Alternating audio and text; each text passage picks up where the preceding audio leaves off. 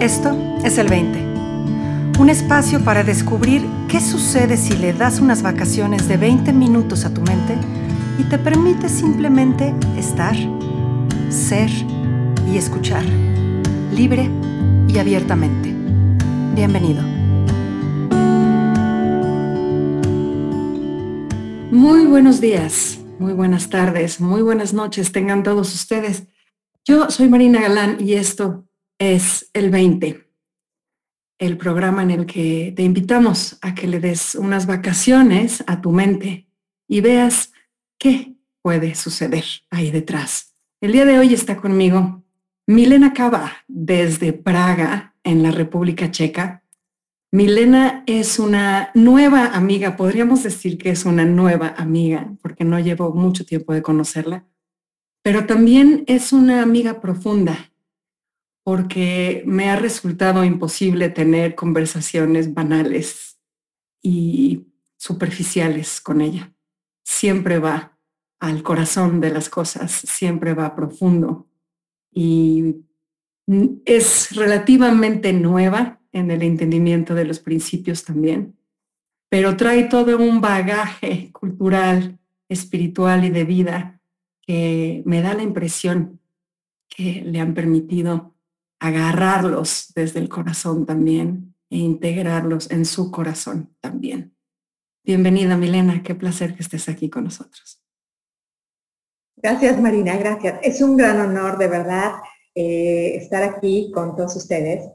Y bueno, eh, empezamos. Vamos a lo que me invitaste a compartir. Vamos al meollo del asunto, Milena. Perfecto. Y cuéntanos qué 20 has tenido en tu vida últimamente o no últimamente que la haya impactado de manera significativa y que se te antoje explorar hoy en beneficio de otras personas? Sí, pues mira, eh, es una cuestión de metodología. Eh, yo vengo del ámbito de la enseñanza de lengua extranjera, de la eh, de educación, enseñanza de lengua extranjera.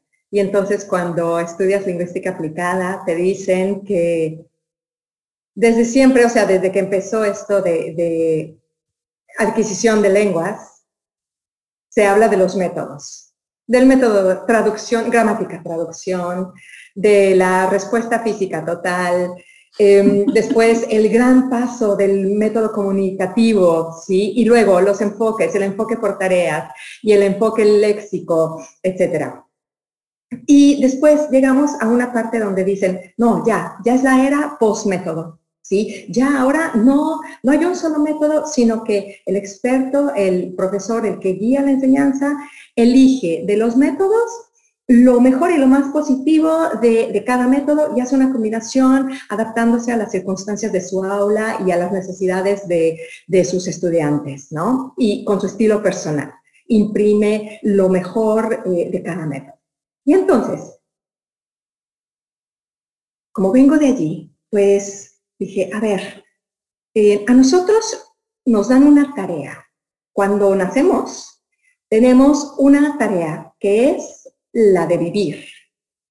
Nacemos y, ahí está, ¿no? Y entonces, la consigna es vivir lo mejor posible, como puedas y obviamente lo mejor posible. Y entonces, en tu vida vas encontrando métodos, eh, y algunos eh, te acomodan más, tienen más ventajas y otros eh, pues tendrán sus desventajas también. Bueno, la cuestión es que hace un tiempo, no te puedo decir cuánto, cuánto tiempo, porque fue todo muy paulatino y a la vez fue muy abrupto, o sea, paradójicamente, porque fue, ¡pum!, la revelación. El método que encontré es para vivir mejor, es la entrega total al momento presente. La conciencia plena eh, también se le llama mindfulness, sabemos esto, ¿no? Eh, claro que yo ya había leído de mindfulness hace 10 años, 15 años, no sé, pero es eso, ¿no, Marina? Que leer una receta de cocina no es saber cocinar. Igual que escuchar una reseña de partido de fútbol no es jugar en la cancha. Entonces, lo mismo, tú puedes leer mil cosas de mindfulness y hacer un ejercicio de mindfulness, un ejercicio aislado y decir, uy, padrísimo, sí está padrísima esta metodología. Pero hasta que no la vives y la integras, no sabes realmente lo que, lo que es. ¿sí? Y, bueno, esa entrega al momento es, eh, te digo que es lo que, lo que ahora es mi motor, es eh, la energía que me lleva eh, y creo que si puedo recomendarle a alguien, o sea, qué hacer para tener mejor calidad de vida, para encontrar un bienestar eh, más prolongado, más, ¿cómo podemos decir?, más pleno, pues entrégate al momento. Y bueno, obviamente sin el juicio, porque es lo que te dicen, ¿no? Cuando te enseñan mindfulness, conciencia plena, es eh, pero no hagas juicios. O sea, analiza, mira, observa, em, sin, sin emitir el juicio, sin decir, ah, me gusta, está bien, no me gusta, ah, qué feo, huele mal. Y eso es lo que quería decirte también, que em, cuando nos, nos dan ese regalo, ese obsequio invaluable que es la vida, pues te dan un paquete y ese paquete son tus sentidos dicen, aquí está Milena, ahí vas. Y tienes contigo este paquetito que son tus sentidos. Aprovechalos, úsalos en toda su capacidad. ¿Qué herramienta más maravillosa que vivir el presente sintiendo, o sea, tu vista, tu olfato, el tacto, por ejemplo, o sea, la piel es el órgano más grande del cuerpo, ¿no? Del cuerpo humano.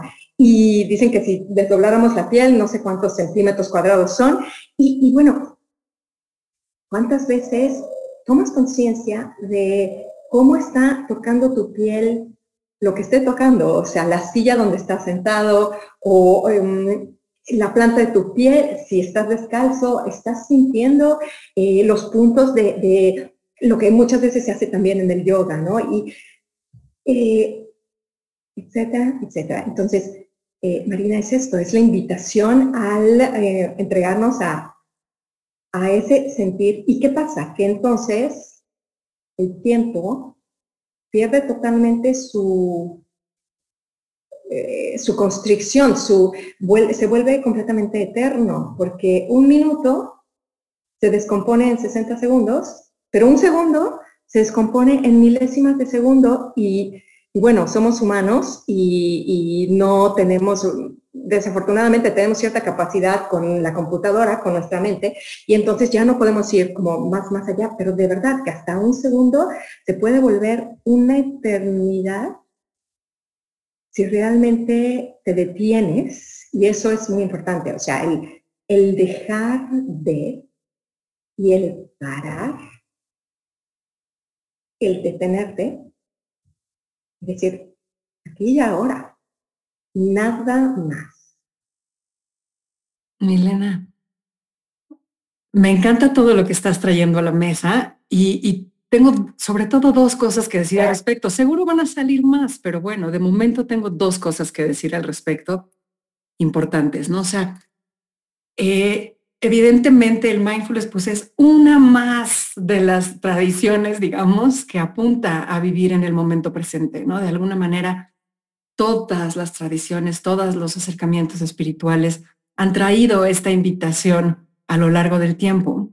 Y, esta nueva corriente, no llamada mindfulness en los últimos tiempos, como que de alguna manera hizo una metodología alrededor de ello, ¿no? Y entonces son estos dos ejercicios y esto es lo que tienes que hacer.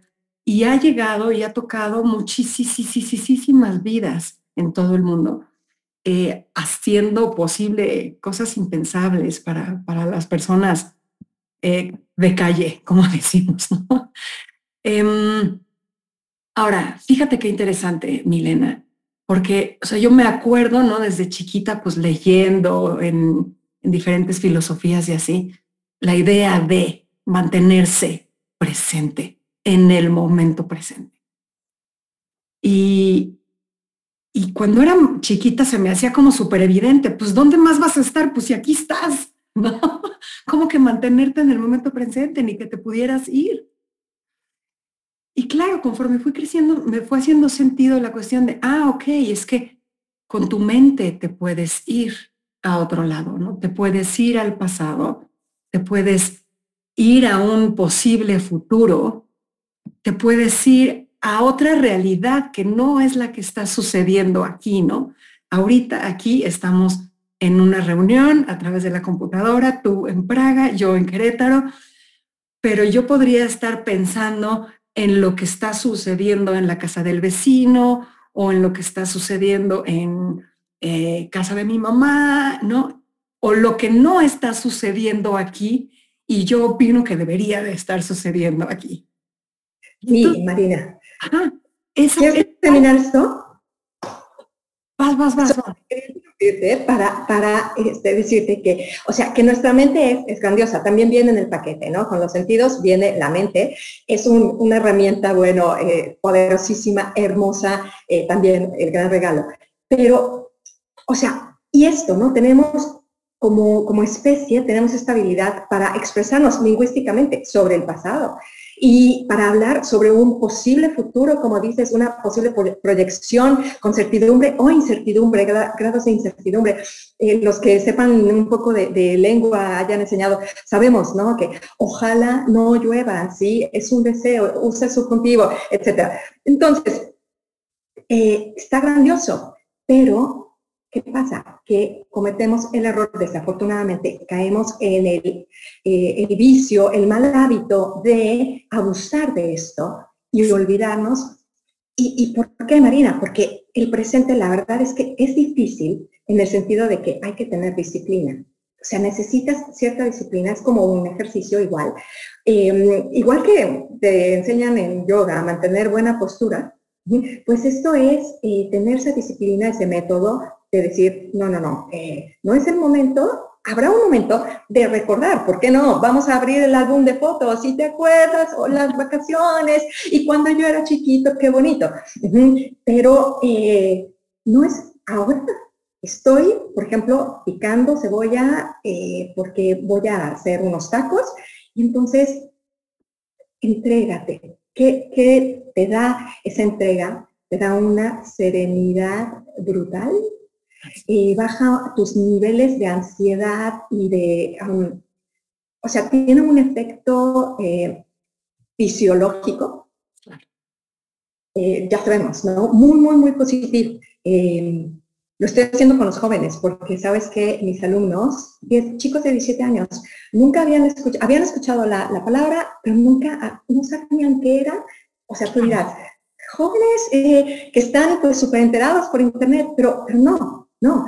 Y entonces dije, a ver, vamos a hacer un ejercicio. Lo hicimos y les dije, a ver, comparen por favor cómo estábamos antes. Hace, ¿Cuánto duró el ejercicio? No me preguntes, Marina, no tengo idea. Yo siento que fueron, que fue un minuto, pero creo que fueron como cinco. O sea, perdimos la noción del tiempo y al final, cuando los vi, les dije, a ver, ¿cómo se siente? Comparen por dentro su, su estado de cómo estábamos antes ¿Cómo estamos ahora?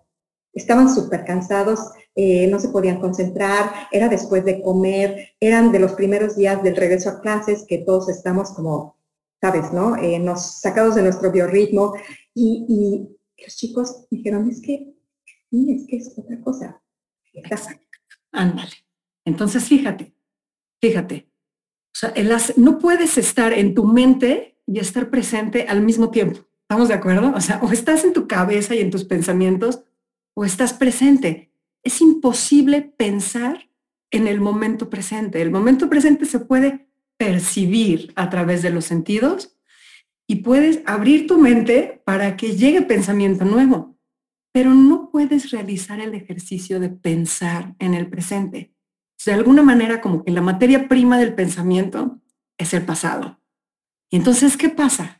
Al momento en el que te haces presente, dejas ir todos tus posibles pensamientos y entonces te entregas a una experiencia completamente nueva que, como dices, no puede tener ansiedad porque no estamos pensando en posibilidades negativas, no puede tener culpa porque no estamos pensando en el pasado, no puede tener vergüenza, no puede tener ninguna de estas cualidades que vienen del pasado, sobre todo si entendemos que pensar en el futuro es proyectar un pasado posible, ¿no?